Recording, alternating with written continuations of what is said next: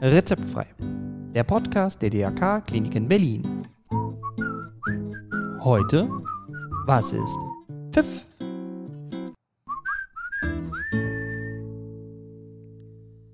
Herzlich willkommen und ich freue mich, dass Sie wieder eingeschaltet haben zu Rezeptfrei, Ihrem Podcast rund um Gesundheit und Krankenhaus. Und mein Name Matthias Henke. Ja, und wir sind in der nunmehr letzten Folge der Miniserie Geriatrie Altersmedizin. Und da geht es heute um ein Projekt. Ein Projekt zwischen der AOK und der DRK-Klinik in Berlin-Köpenick. Dieses Projekt heißt PFIF. Ja, und was PFIF ist, das klären wir heute. Und dafür habe ich zwei Gäste. Sie sind beide Pflegekräfte und betreuen dieses Projekt. Zum einen ist es die Jenny Käsler und zum anderen Natasja Steinberg. Wir haben dieses Interview per Telefon geführt und das hört man an der einen oder anderen Stelle. Trotz alledem, ich freue mich auf dieses Gespräch, auf dieses wirklich interessante Projekt und sage, let's go. Ja, und was Pfiff ist, das fragen wir heute. Was ist Pfiff? FIF äh, ist tatsächlich eine Abkürzung und steht für Pflegenden Familien fördern. Und das ist ein Projekt, was von der AOK ins Leben gerufen wurde. Und wir hier an den DRK-Kliniken Köpenick haben da so einen Standort und äh, beraten die Angehörigen von pflegebedürftigen Menschen, die zu Hause versorgt werden, gepflegt werden und begleitet werden. Dazu zählen zum Beispiel Freunde oder Nachbarn, aber es können natürlich auch alle anderen, die an der Pflegesituation beteiligt sein, die wir dort beraten. Mhm. Ja. Wofür steht PFIF? Also hat das Für Pflegende in Familien fördern. Ah, okay. Okay, das ist ja auch nett. Ähm, genau.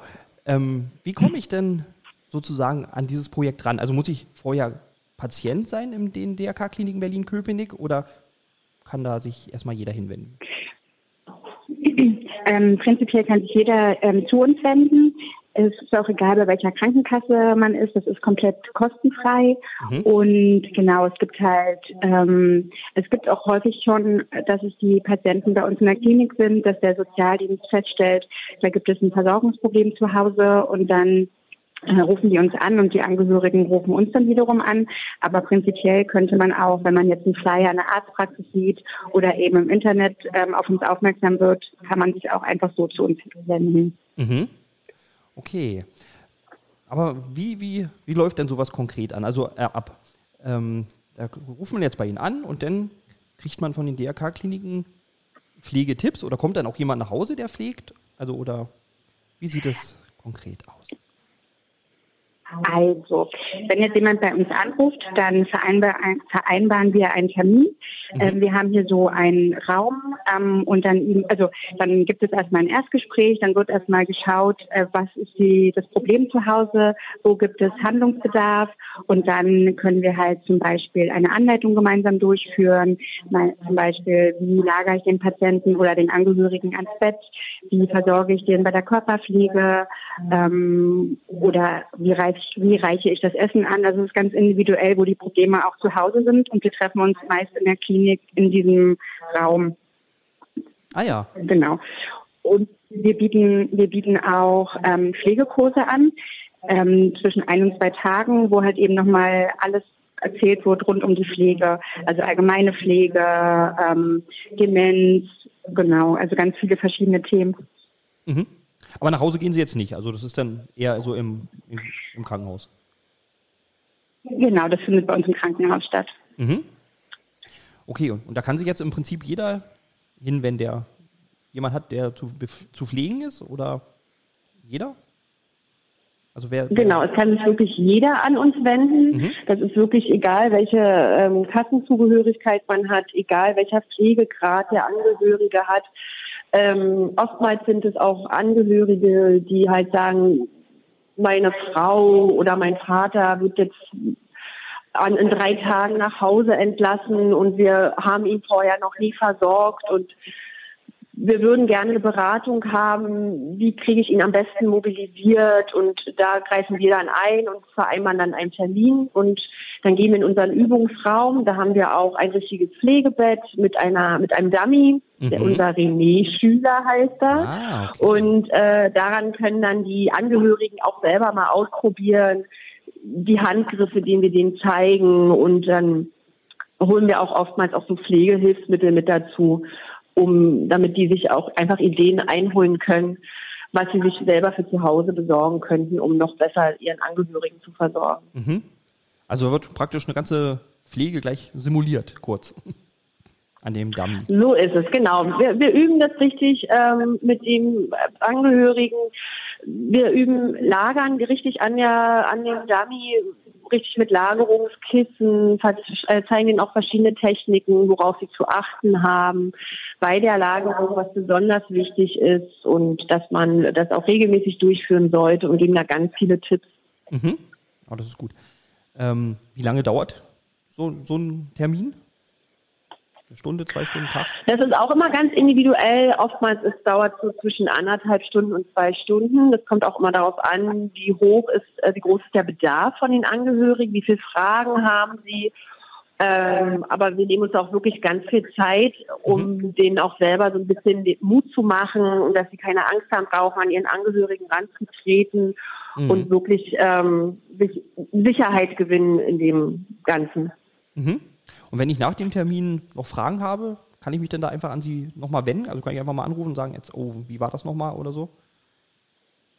Auf jeden Fall. Man kann uns jederzeit anrufen. Wir rufen auch äh, zurück, wenn wir eben mal nicht die Möglichkeit haben, ranzugehen, weil wir gerade in Beratungsgesprächen sind. Dann rufen wir jederzeit zurück und wir geben auch immer mit auf den Weg, dass wir immer für die Angehörigen erreichbar sind falls eben noch Fragen aufkommen. Und wir würden uns auch nochmals mit den Angehörigen treffen, um eben nochmal zu üben, nochmal neue Handgriffe zu zeigen, wo vielleicht noch Unsicherheiten bestehen. Mhm. Oh, das ist doch, das ist doch schon mal ganz gut. Ähm, wird das Projekt, ja. wie, wie viel Kundschaft hat man da? Also ist das, wird es schon ganz gut angenommen, das Projekt? Oder kann es noch mehr werden? Also also es ist äh, oftmals jetzt gerade durch die Pandemie war es recht schwierig, ja. ähm, weil viele sich auch nicht getraut haben hier in die Klinik, weil sie Angst hatten, sich anzustecken mhm. und dann Sorge hatten, ihren Angehörigen, ihren pflegebedürftigen Angehörigen zu Hause anzustecken. Deswegen lief vieles über das Telefon. Wir haben viel auch übers Telefon beraten mhm. und konnten da auch viele Tipps weitergeben, wenn die Angehörigen sich unsicher waren und halt nicht sich anstecken wollten und so. Genau, dann machen wir das hier. Ähm, in den Sommermonaten ist es weniger, weil viele halt auch verreisen natürlich, aber äh, ja, wir können gar keine Zahlen nennen. Das ist mal ganz unterschiedlich. Der Bedarf ist sehr unterschiedlich. Mhm. Aber Sie haben schon noch Kapazitäten frei. Ja. Okay. Immer gerne. Immer gerne. Das hört sich gut an. Ähm, nur mal so, wann werden die Termine, sind die dann rund um den Tag, also sind die eher vormittags oder nachmittags oder wann kann man Termine machen oder ist das egal? Auch das ist, auch das ist recht ähm, individuell. Man, wir müssen halt immer gucken, wann dieser Übungsraum verfügbar ist. Mhm. Da haben wir immer so feste Termine und dann findet man eigentlich mit den Angehörigen immer einen Termin. Also vormittags, nachmittags, ja, genau. Ja, okay. Sind denn ähm, das überwiegend ältere Pflegebedürftige oder auch jüngere Menschen? Also geht es eher tatsächlich um ältere oder sind es auch einfach Schwerkranke, die man ähm, ähm, kann? Es geht, es geht schon eher um, um ältere Patienten und Angehörige. Mhm. Wir hatten aber auch schon häufig ähm, Jüngere zur Beratung, die einfach schon so prophylaktisch und ähm, ja, zu uns kamen, um kurz zu, ähm, zu machen, falls doch mal ein Familienangehöriger pflegebedürftig wird. Also ohne dass schon jemand pflegebedürftig war, einfach schon prophylaktisch. Ach so, ah, das kann, könnte man auch machen. Ne? Dass ich mich sozusagen vorbereite. Genau, genau. Ah ja. Genau. Okay. Und das sind dann Einzeltermine oder sind dann auch mehrere Leute zusammen, also dass man das also sozusagen als Gruppentermin macht?